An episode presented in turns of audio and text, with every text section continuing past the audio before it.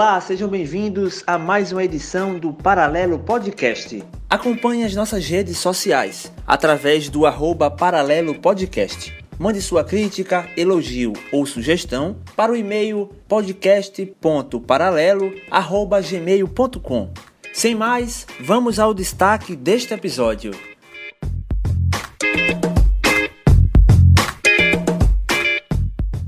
Com a pandemia do novo coronavírus, houve uma disseminação ainda mais evidente de notícias falsas nas redes sociais, publicações que colocam em xeque as ações das gestões públicas de forma incorreta, bem como supostas ações indevidas de profissionais de saúde.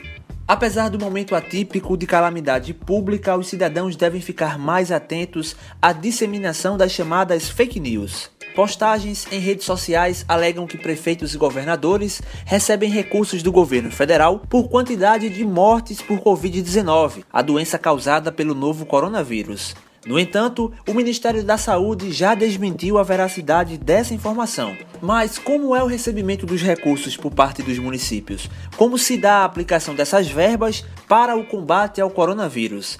Você sabe como é o protocolo de notificação de um óbito por parte dos profissionais de saúde? Qual a garantia de que um paciente morreu em decorrência da Covid-19? Essas e outras questões serão respondidas a partir de agora no Paralelo Podcast.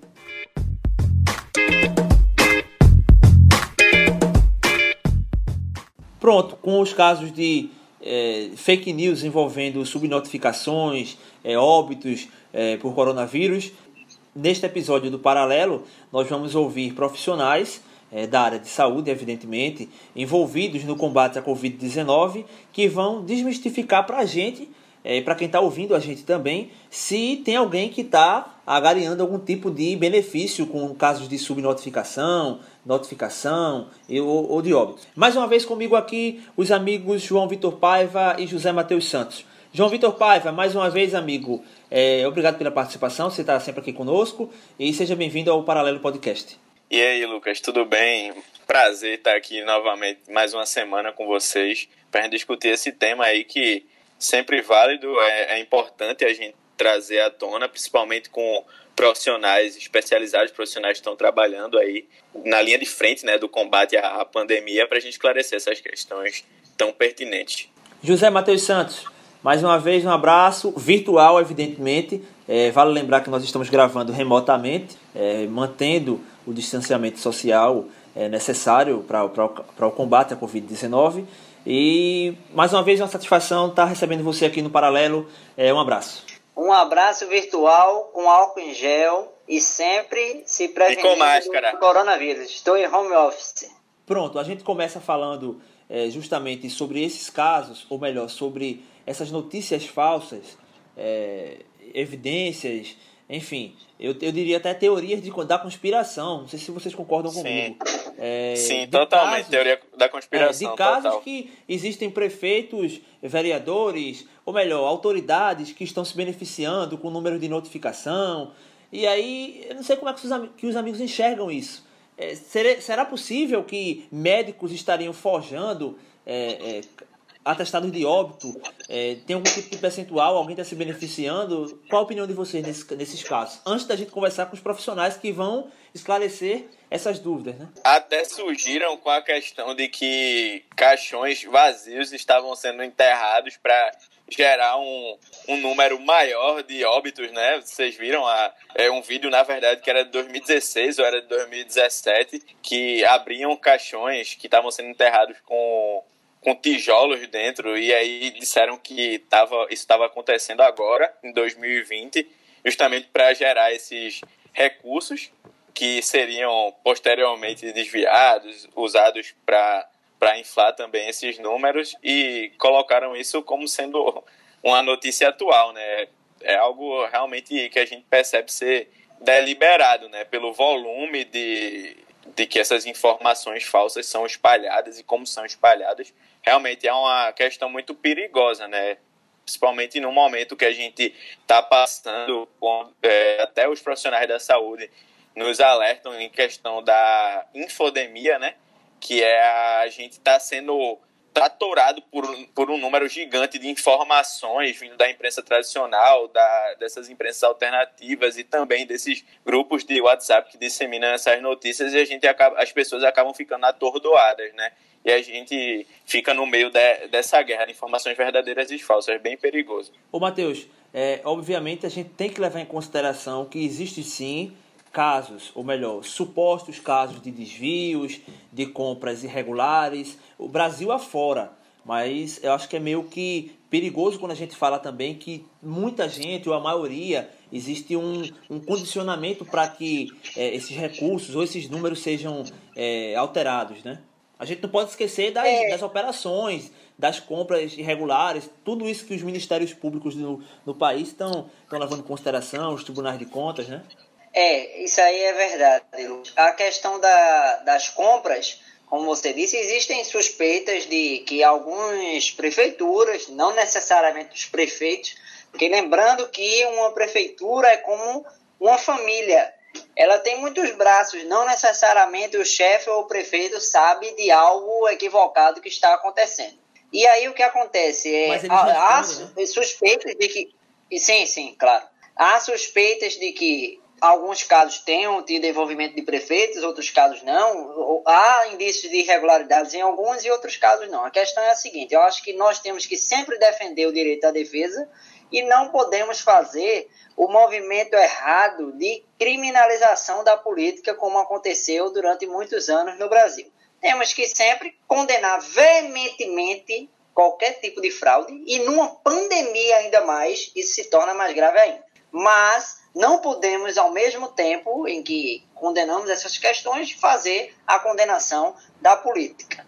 E em relação a, Qual é a relação disso com a questão dessas fake news que surgem? Elas surgem num momento exatamente em que o Brasil já estava numa radicalização muito grande na política e quando chegou a pandemia, eu acredito, isso é a minha visão, de que o Brasil ele já estava como sociedade se deteriorando entendeu? Estava frágil e cada vez é, mais complicado a, a vivência em sociedade, principalmente entre quem pensa diferente. E a pandemia, na maioria dos países do mundo, principalmente, tinha país que tinha turbulência política, isso é natural. Às vezes faz até bem, porque no momento da turbulência que passamos a pensar criticamente ou refletir mais sobre as questões da política, Hoje se fala muito mais de política no Brasil, por exemplo, do que há 10 anos, por exemplo, há 20 anos. Mas não podemos fazer essa radicalização. Então, voltando, em, em muitos países que estavam estáveis ou com uma turbulência natural ou, ou problemas políticos, a pandemia conseguiu unir a sociedade e as diversas correntes políticas. No Brasil, existe, continua, a pandemia veio para aumentar e agravar ainda mais essa cisão. Por conta de quem? Temos diversos fatores temos diversas questões complicadas e essa disseminação de fake news é um dos fatores que atrapalha ainda mais, porque a, o Brasil já estava complicado, radical, radicalização muito grande na sociedade, difícil de ter uma união e essas fake news surgem justamente para se aliar a essas pessoas que prejudicam uma pacificação do Brasil que já parecia distante e agora parece que não está distante, mas parece que está quase ficando impossível. Mas vamos, temos que ter sempre esperança e essas fake news devem ser combatidas por todos nós e principalmente porque as ações de qualquer um no combate à pandemia são importantes, seja de vereador, prefeito a presidente da República, se é que eles agem. Uma das, das questões mais levadas em consideração é, nesse processo, ou melhor, nessa, nessa disseminação de notícias falsas, é, não falsas, enfim, é, é que estados e municípios recebem valores é, extra ou a mais do que já formulado, determinado pelo Ministério da Saúde, é, por quantidade de, de número de óbitos e subnotificações. E aí, para que a gente já comece a falar sobre esse assunto, se realmente isso acontece, é, como é que está a distribuição dos recursos é, oriundos do Ministério da Saúde para o combate à Covid-19, que a gente já começa esse episódio do Paralelo Podcast conversando com o Anderson Oliveira, que é o secretário executivo de Planejamento e Gestão da Secretaria de Saúde de Caruaru. A gente sabe que o Ministério da Saúde ele tem um recurso específico para municípios, para estado, e aí com a pandemia, salvo engano, teve 4 bilhões a mais que foi destinado, e aí tem uma série de requisitos, é, como o que cada município deve saber, é, como cada município deve receber, enfim. É, eu queria que o senhor conversasse para a gente, abordando essa, essa questão dos recursos propriamente dito. É, não precisa levar em consideração a formalidade. A gente está conversando aqui, é, tentando trazer uma linha mais mais clara, digamos, para quem está ou para quem está ouvindo a gente. Pode ficar à vontade, secretário. É fato que, que no, momento que a gente está passando, nessa calamidade que a gente está passando aí há mais de 120 dias, na verdade o Brasil já está praticamente 150 dias, quase 5 meses, né?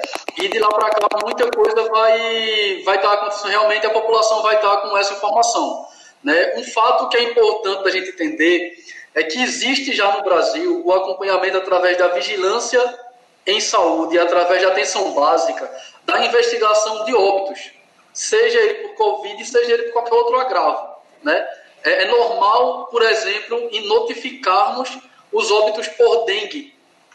E depois a gente ter essa confirmação laboratorial se foi dengue ou não. Então, uma coisa são os casos que são notificados, outra coisa são os casos que são confirmados, certo? Não existe, é, é, é, é zero essa possibilidade de o Ministério da Saúde repassar recursos para estados ou para municípios através de número de mortes ou de notificações de casos de Covid-19 ou de qualquer outro agravo é, que já possa ter. Tivemos aí recentemente, acredito que, salvo engano, em 2016, a, ou foi 2015 para 2016, né? A, a, o Zika vírus, a chikungunya, e, e, não existe repasse de recurso financeiro por número de mortes por Zika, por número de mortes por chikungunya, e muito menos por número de mortes de Covid-19. Até porque é, é, a, a finalidade do repasse para o SUS é de prevenir a doença. Então, se a pessoa já morreu, eu vou receber esse recurso, o que, é que eu vou fazer com esse recurso depois que a gente chegou a ter o óbito de algumas pessoas? Então, é, o que é que acontece? É, é, qualquer, qualquer cidadão, ao chegar é, nas unidades de serviço, ele é notificado. E aquela notificação é de autoridade do médico competente daquela unidade, tá? é uma competência, um ato médico, ele interrogar a causa morte. Ele pode fazer a interrogação e colocar, por exemplo, que está interrogado para a Covid-19. A partir daí, estamos trabalhando com uma doença, estamos vencendo com uma doença que ela é totalmente contagiosa que ela é extremamente contagiosa. A partir daí, todos os protocolos da vigilância têm que ser seguidos. Então, é comum a gente presenciar também algumas situações e algumas indagações da sociedade de colocar, por exemplo, ah, o meu vizinho faleceu, colocou no atestado que era Covid-19, mas interrogou Covid-19, e aí vai seguir todos os protocolos de segurança para aquele velório. E daqui a cinco dias sai o resultado e ficou constatado que não era Covid-19. A causa morte, a notificação ela vai estar interrogada como Covid-19, mas não vai ser um caso confirmado, não vai entrar nas estatísticas como um caso confirmado. Daí, a, a, a, é, é necessário que sigam todos os, os procedimentos de segurança para esse velório. Agora, vamos pensar o contrário. Se não interroga a Covid-19, é, por alguma queixa, por exemplo, e esse, e esse paciente é, veio a óbito, a família faz todo o velório, aglomera as pessoas, daqui a cinco dias, Covid-19 confirmado, e muitas pessoas podem ter se contaminado naquele velório. Então, nada mais é do que uma precaução. Então, vai ter nessa, nesse número de casos interrogados de Covid-19, óbito interrogado de Covid-19, vários casos confirmados e vários casos que não foram confirmados após o, o exame, é, após o resultado do exame. Então, assim, é, é, é o Ministério do Estado não manda recurso, o Ministério não manda para o Estado nem para o município, o Estado não manda recurso para os municípios, mediante quantitativo de casos confirmados ou casos ou óbitos, por exemplo, confirmados do Covid. Os recursos eles têm critérios, é, na grande maioria das vezes, populacionais, na grande maioria das vezes. Eu estou até com algumas portarias aqui que eu vou ler daqui a pouco para a gente poder ficar até claro a forma de repasse de algumas portarias. E também de acordo com a complexidade de alguns serviços. Tá? temos alguns serviços, por exemplo, tem município que tem uma, uma, uma organização da rede mais voltada para atenção básica. Já tem município que tem mais hospitais dentro do seu território, sob gestão municipal. Então, a alocação de, de recursos dentro dos municípios sempre obedeceu. E nesse momento agora também que estamos vivendo durante a pandemia, também continua obedecendo à complexidade do serviço prestado. Secretário Anderson, é o seguinte, o Ministério da Saúde ele está fazendo o repasse baseado na, na complexidade do, da questão da pandemia dos serviços de saúde e também na questão da proporção populacional de das cidades. Então, sendo, isso é um dos critérios também que está sendo levado em conta. Isso no Ministério da Saúde. Mas também tem repasse de recursos por parte do governo estadual e o próprio município ele direciona os recursos né, para unidades de saúde, hospitais de campanha, ações preventivas na questão da saúde especificamente. O, o, queria que o senhor falasse um pouco na questão aí de Caruaru, como tem, é, como tem sido o repasse por parte do Estado que o senhor tem notado, se tem levado em conta esses critérios e também a distribuição própria interna da Prefeitura para esses serviços? O que é que é levado em conta? Vai mais para um lugar que atende mais pessoas, uma emergência que é de imediato? Como é que tem sido essa questão interna e também da relação com o Estado? Matheus, é, pessoal, é, a, o, o, orçamento da União, tá? Eu vou, eu vou começar aqui só para a gente poder chegar nesse ponto aí. O orçamento da União, é, esse ano atualizado está em 162 bilhões. 162 milhões para a saúde, para a saúde, tá? O orçamento da União para a saúde. É, esse orçamento, se a gente pegar o recorte atualizado para a Covid-19, são 44 bilhões. Executados até o momento, 20 bilhões. Então, quase metade do que foi previsto para gastar com Covid-19 pelo governo federal. É, a gente tem que sempre tratar, quando a gente fala de recursos é, públicos, União, Estado e município, que o volume é muito grande de recursos, mas a gente sempre tem que fazer uma, uma razão e a proporção dessa aplicação. Por exemplo, esses 20 bilhões representam 1,2% de todo o gasto da União. Então, a União até agora gastou, e quando entende-se que a União gastou, ela repassou esse valor também para os municípios, certo? A União até agora repassou o valor equivalente a 1,2% dos gastos públicos da União para o direcionamento do combate à Covid.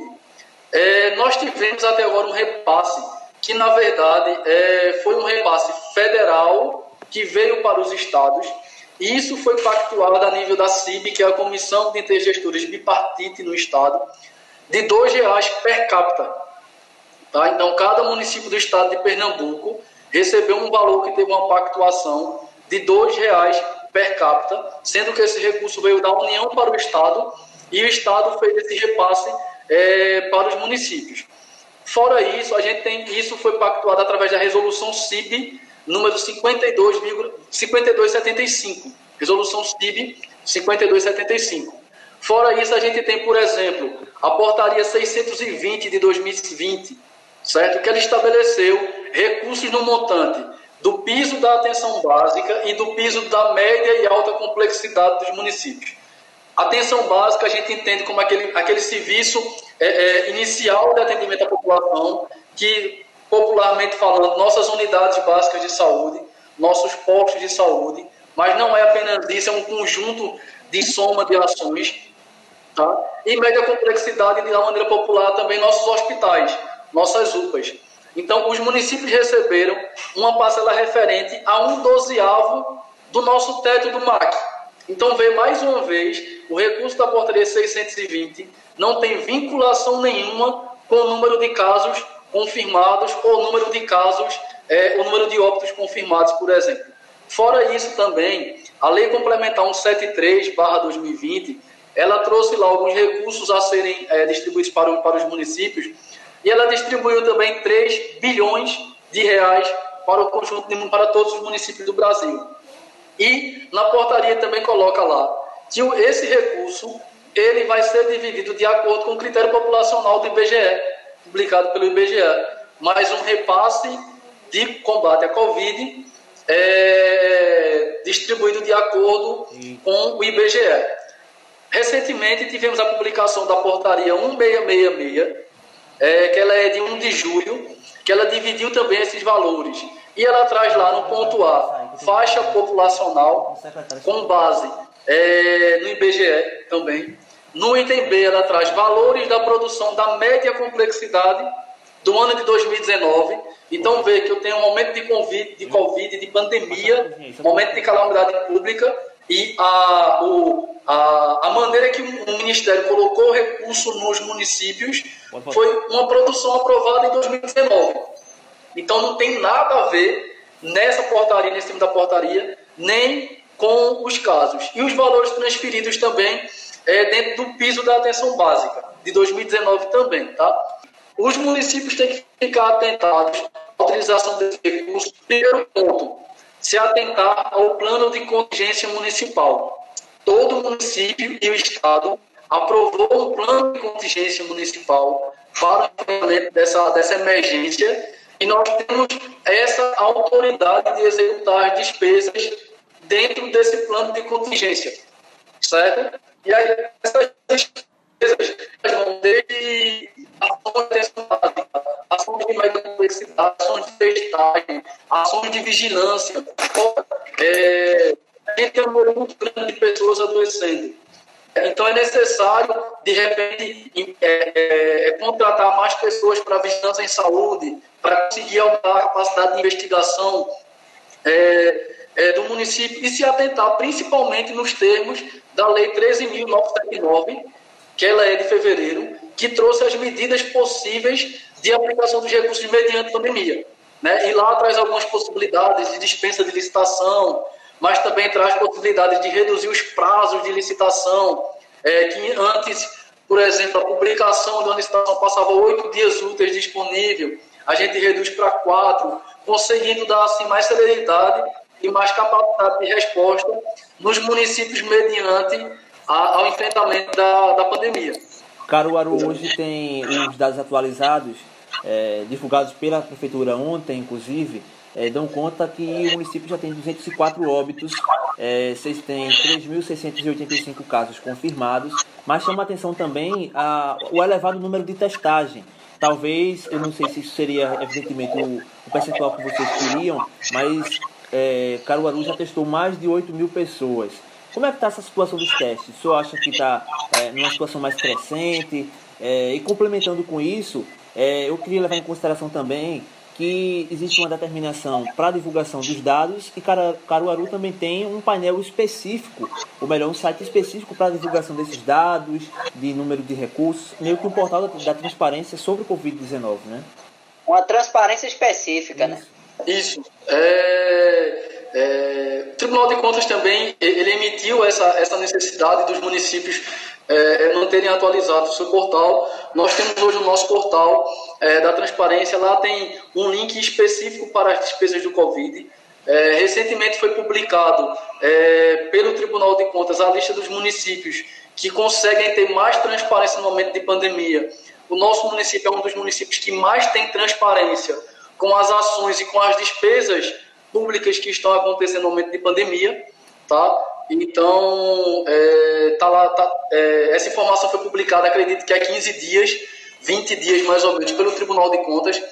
É, a gente conseguimos esse destaque é, mediante grande, grande força de trabalho da equipe é, por manter esses dados atualizados, porque é, é uma força de trabalho necessária realmente é, a mais, né? A gente não, não tinha essa, essa, essa previsão antes da pandemia e surgiu.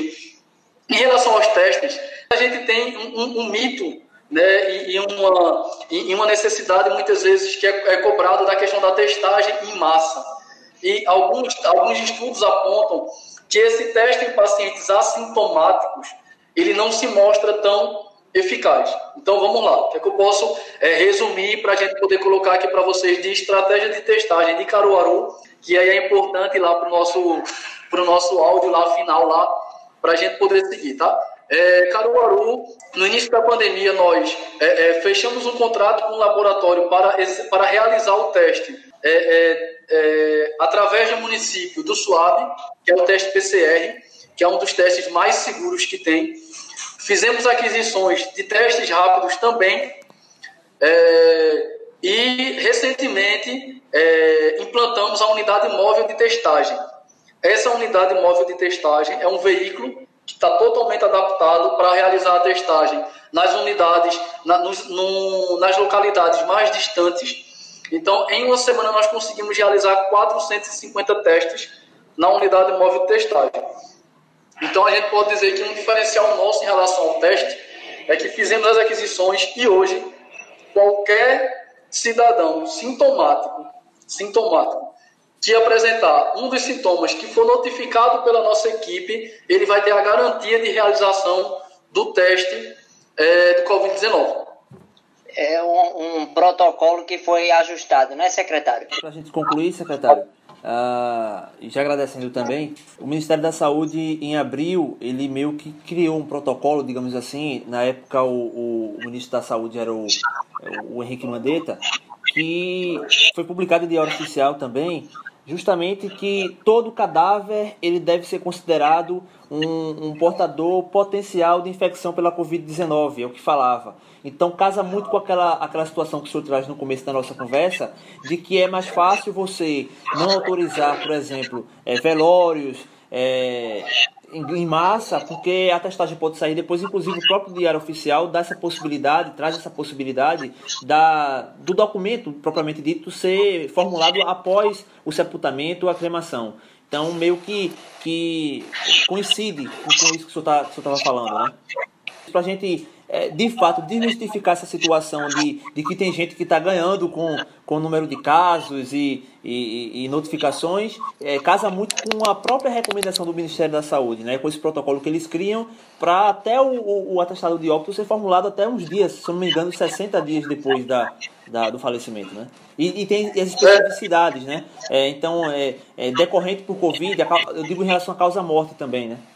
Muito bem colocada essa questão de ter sido publicado pelo Ministério. Tá? O próprio Ministério ele negou, ele negou que é, ele repasse recursos para municípios ou estados mediante número de casos positivos ou de óbitos positivos por Covid-19. Tá? É, não existe essa forma de repasse. Acredito que até o final da pandemia isso não vai acontecer, porque nunca aconteceu. É, o, um, um dos princípios do SUS sempre é trabalhar com a prevenção. Então, todas as ações que realizamos é para prevenir que mais pessoas se contaminem, né? Prevenir que mais se contaminem e cuidar das que se contaminaram. Então, essa, essa explicação de qualquer pessoa hoje, ela ser um potencial transmissor, ela, ela casa com aquela situação de, eu tenho duas hipóteses, eu teve um velório lá de um ente ou de um vizinho ou de alguma pessoa querida, tinham 20 pessoas lá porque não sabiam ou não foi nem interrogado Covid-19. E mais tarde, daqui a cinco dias, eu recebo o, o, o teste lá e vai ter dado positivo. Eu posso ter 20 pessoas contaminadas ali porque não tomaram a, a, a, as medidas de prevenção. Então, é, é, o, o número maior sempre vai ser de notificação do que confirmação, é porque existe um lapso de tempo aqui até chegar o resultado Enquanto esse resultado não chega, a gente precisa tomar todas as cautelas como se aquela pessoa fosse realmente um potencial positivo. Né? Um potencial transmissor, um, um, um potencial. É... Na verdade, um potencial transmissor que pode estar transmitindo o Covid-19 para as pessoas ao redor. Eu queria saber a quem a gente poderia, a quem você, no caso, né, já que está sendo nosso entrevistado, atribuiria é, essa ideia, essa fake news, né, essa mentira de que os é, municípios, os estados estariam lucrando por isso, porque até o próprio Ministério da Saúde teve que desmentir né, essa, essa questão da possível fabricação de óbitos para obter recursos. Por que isso? Você tem alguma, tem alguma hipótese, secretário? É, João, Pedro, João Vitor, João Vitor, vê só. É, é muito complexo a gente tentar trabalhar por que isso acontece. Eu acho que tem muitas, é, tem muitas variáveis aí. Vai ter, vai ter alguns segmentos políticos que querem se aproveitar da situação. Nós estamos num ano atípico também, né, que a, a, a pandemia não escolhe quando vai aparecer, mas ela apareceu num ano para o Brasil, que é um ano que antecede agora, na verdade, meses que antecedem as eleições municipais. E, e, e acredito que muitas vezes descrença de uma boa parte da população a população ainda também não, não tomou é, é, ciência da gravidade do estado que estamos passando, certo? Há uma parcela da sociedade, digamos assim, né? ainda não tem é, é, essa real ciência do que estamos vivenciando, do tamanho do problema que estamos enfrentando. E, e não, não posso também é, é, fechar a possibilidade de que é, é alguma questão política também. Tem algumas ideias políticas partidárias por trás, tentando, é, é, é, na verdade, atrapalhar o trabalho das pessoas que estão ali tentando desempenhar. A gente tem uma parcela é, é, de profissionais dedicando suas vidas ao combate à pandemia, né? e aí não apenas os profissionais de saúde, mas de segurança pública, de limpeza pública, vários profissionais, profissionais da setor privada também, como farmácia, mercado, enfim. Temos uma parcela de profissionais que está ali é, é, na luta para mitigar esse mal, que é, é, essa calamidade que a gente está passando, e algumas outras pessoas que eu acho que estão um pouquinho ociosas, né, já que está no distanciamento social, e aí fica gastando seu tempo a tentar é, compartilhar e, e, noticiar essas coisas. Uma dica importante é, sempre que vê qualquer notícia sobre a Covid, qualquer informação dessa, procura a fonte dela, pesquisa lá no Google, o Google traz para a gente lá, que é fake news, então pesquisa antes de sair compartilhando. Nós somos responsáveis também quando compartilhamos uma publicação lá no Instagram, lá no Facebook, mesmo que não tenha sido a gente que escreveu. Então, é, é, essa é, a, a, na verdade, a, a, maior mensagem eu acho que tem que ficar. Vai na fonte, busca lá se isso realmente existe, se não existe, e, e não tenta atrapalhar o trabalho, que já é difícil de milhões aí de brasileiros é, que vem desenvolvendo aí mediante a, ao enfrentamento da pandemia. Ok. É, pronto, a gente ouviu aí, é, nós conversamos na verdade com o Anderson Oliveira, que é secretário executivo de Planejamento e Gestão da Secretaria de Saúde de Caruaru. De antemão a gente já agradece, secretário, e a gente coloca, coloca também à disposição. É, nós do Paralelo ficamos muito honrados com a participação do senhor aqui nesse episódio, tá certo? Muito obrigado, Matheus, Lucas e João Vitor. Um abraço. Obrigado. A gente conversa também com o, o médico Bruno Ishigami, que fala pra gente da é, do protocolo, ou melhor, do rito de como, de como proceder, na verdade, quando acontece um óbito. Isso eu, a gente fala, evidentemente, em, em, relação à pandemia. Como que é, é nesse momento que a gente vive, é, você formular um atestado de óbito, você atestar a morte de alguém, como é que está esse tipo de procedimento? Como é que é feito o laudo médico o atestado de óbito de um paciente que morreu em decorrência do coronavírus ou de complicações pelo coronavírus. Como é esse processo? Vamos lá, né?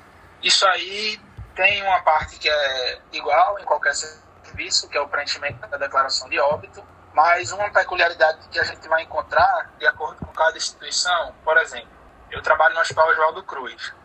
Lá, quando o paciente vai a óbito, certo? A gente confere se o paciente foi a óbito, tem um protocolo que a gente faz, que é checar pulsos, rodar um eletrocardiograma para ver se realmente o coração parou de bater, para a gente ter essa confirmação e ficar tranquilo, sabe?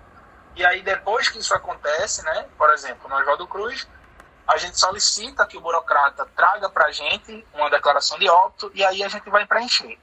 No outro hospital que eu trabalho, que é o hospital de campanha, como é que funciona? Quando o paciente vai a óbito, a gente faz aquelas mesmas etapas de checar se o paciente realmente foi a óbito, fazer o eletrocardiograma e por aí vai. E depois a gente sai do galpão, né? Que é uma a diferença é essa, a gente sai do galpão onde estão os pacientes com ou com suspeita ou confirmados com coronavírus e vai até o setor do serviço social, que a gente pega os dados do paciente, porque assim, a declaração de óbito, ele tem várias, várias linhas para serem preenchidas. É tipo, não sei se vocês já viram uma declaração, uma, uma testada, um, uma certidão de nascimento. Aí a gente precisa preencher dados, nome né? completo, nome... isso, são vários dados. E assim, a gente não pode errar, né? Caso a gente venha errar, a gente vai, vai rasurar lá, descrever, ó, tal item, escrevi errado na parte de trás, aí você vai e faz a ratificação. E aí a gente recebeu a recomendação da Secretaria de Saúde, né? Eles lançaram a nota técnica em março que estado, né? dizia né? como a gente é isso da Secretaria de Saúde do Estado, uhum. que orientava como a gente deveria preencher, porque quando a gente vai preencher o atestado de óbito são basicamente assim, né, depois dessa parte dos dados do paciente, profissão, estudo, é, grau de escolaridade, por aí vai, a parte do óbito mesmo que a gente preenche são duas etapas. Tem as causas imediatas de morte, né, que o que é que levou o paciente a falecer, e aí, em seguida, embaixo, vai ter fatores que contribuíram para que aquele paciente morresse. Por exemplo, vou exemplificar para ficar mais fácil. Se um paciente infarta, né, e morre por conta desse infarto. Aí na primeira etapa, que é causa imediata de morte, a gente vai botar infarto agudo do miocárdio.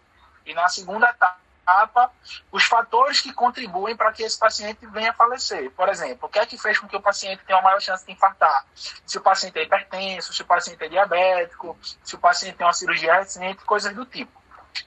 Para o coronavírus, é segue exatamente a mesma lógica. Aí qual, era, qual é a recomendação da Secretaria de Saúde do Estado? Na primeira parte, que é essa parte que a gente bota causa imediata de morte, a gente vai ter que fazer uma diferenciação. Se o paciente já é um caso confirmado de coronavírus, certo? Aí a gente vai botar infecção por coronavírus, Covid-19, nessa etapa de causas imediatas, e embaixo vai botar os fatores de risco, aqueles motivos que são os grupos de risco, por assim dizer.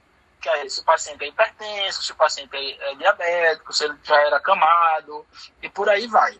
Uhum. E, e isso a gente só vai preencher infecção pelo coronavírus se for um caso confirmado. Tem que estar atento a isso. Se for um caso que é suspeito, por exemplo, o paciente internou não deu tempo de sair o resultado dos exames, por exemplo, no começo, né, quando a gente estava na parte mais crítica da pandemia aqui no estado, demorava um tempo para o resultado do exame mais sair. Graves, né?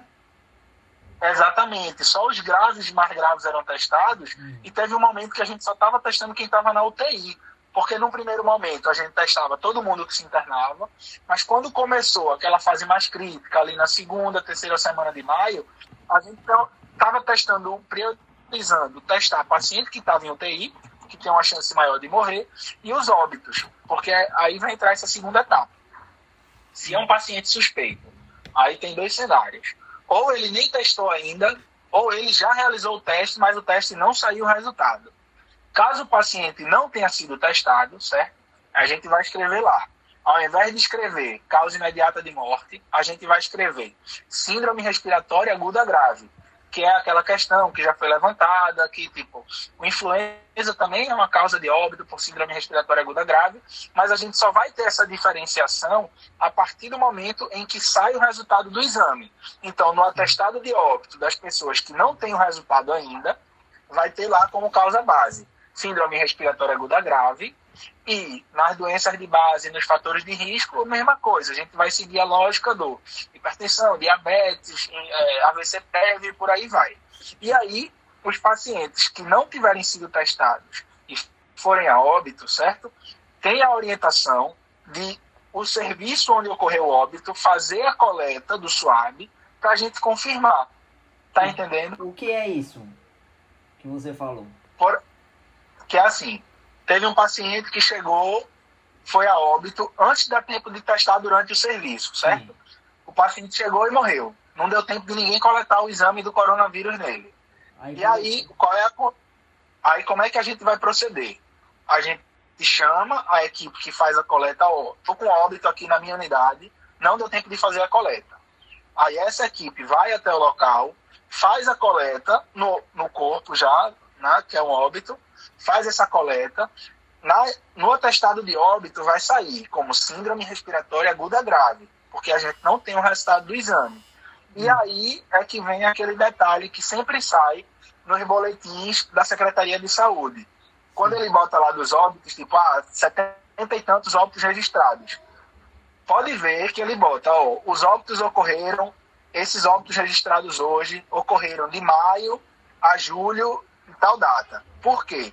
Porque esses pacientes que foram a óbito, certo, lá no mês de maio, alguns resultados estão saindo agora. Às vezes porque é um óbito que ocorreu no interior, aí tem todo o atraso da notificação e por aí vai. Sim. O doutor Mas é isso. Me diga Só uma é coisa. Então, que... por, por, exemplo, no caso Pode que falar. não tem, não foi feita uma testagem antes do paciente vir a óbito, é feito depois, para ter uma confirmação. E no caso que, por exemplo, o paciente fez o teste, passou muitos dias internado, e vamos supor 20 dias, 30 dias, é feito um novo teste depois dele falecer? Ou, ou, ou não, já Exato. coloca que por, já é constatado que foi em decorrência Porque do gente- coronavírus. No caso, por exemplo, que o paciente eh, ele veio a óbito, mas não tinha feito o teste, é feita uma testagem para comprovar. E no caso do paciente que já fez Correto. a testagem, já foi confirmado que ele estava com coronavírus, ele passou, por exemplo, um mês internado. Quando ele falece depois desses 30 dias, 30 dias após ter testado, é feita uma nova testagem para confirmar ou dá para a área médica entender que essa morte foi em decorrência do coronavírus? A gente entende que a morte foi em decorrência do coronavírus, porque é aquela coisa. Como a infecção pelo coronavírus, ela, uma das grandes dos grandes problemas dela é a resposta ao nosso corpo à infecção, a resposta exacerbada do nosso sistema imune à infecção.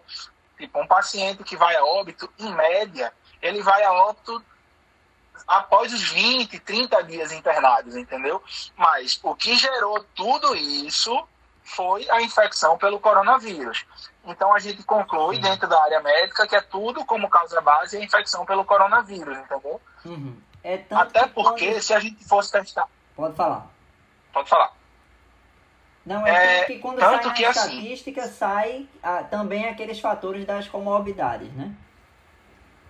Exa- Exatamente, sempre tem registrado as comorbidades, porque a gente percebeu desde o início da pandemia, lá em janeiro, que essas comorbidades são muito importantes, são um fator decisivo até para o mau prognóstico, né, que é o paciente vir a falecer.